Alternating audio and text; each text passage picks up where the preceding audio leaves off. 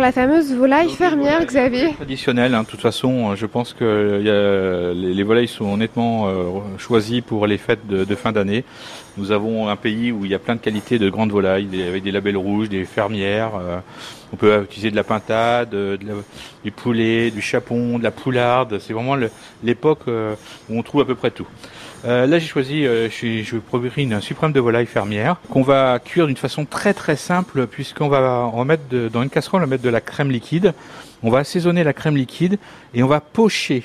Donc, ça veut dire pocher, c'est quoi? Le morceau entier de, volaille, on va le mettre entièrement dans la crème, jusqu'à hauteur.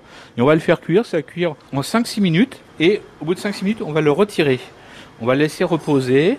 Et cette crème, parce qu'il y a quand même un excédent de crème, on va s'en servir pour faire la sauce. Plusieurs possibilités. Souvent, dans les fêtes, on, quand on dit crème, volaille, on pense aux champignons. Donc là, euh, j'ai fait, on va vous faire deux petites préparations qui sont aussi rapides. Une au morille, une avec des champignons de Paris. Donc le morille, c'est un des champignons phares avec la volaille. On va prendre du beurre dans une petite casserole. On va le faire fondre. On va prendre une échalote. On ce qu'on appelle nous la ciseler. La ciseler, c'est la couper finement.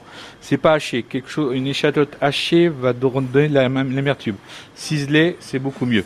Ça donne pas cette amertume. Donc on va mettre le beurre, les échalotes finement ciselées, on va remuer.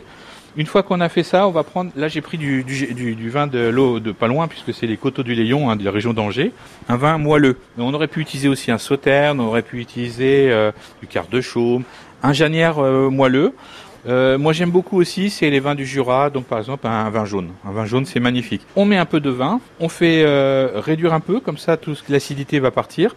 Et après on va mettre de la crème, la crème de cuisson de la volaille. On fait cuire, avec une cuillère on regarde l'épaisseur. Si l'épaisseur vous convient, c'est bon, juste à vérifier l'assaisonnement, c'est le poivre. On remet le, la volaille un petit coup au four pour juste la réchauffer et c'est fini.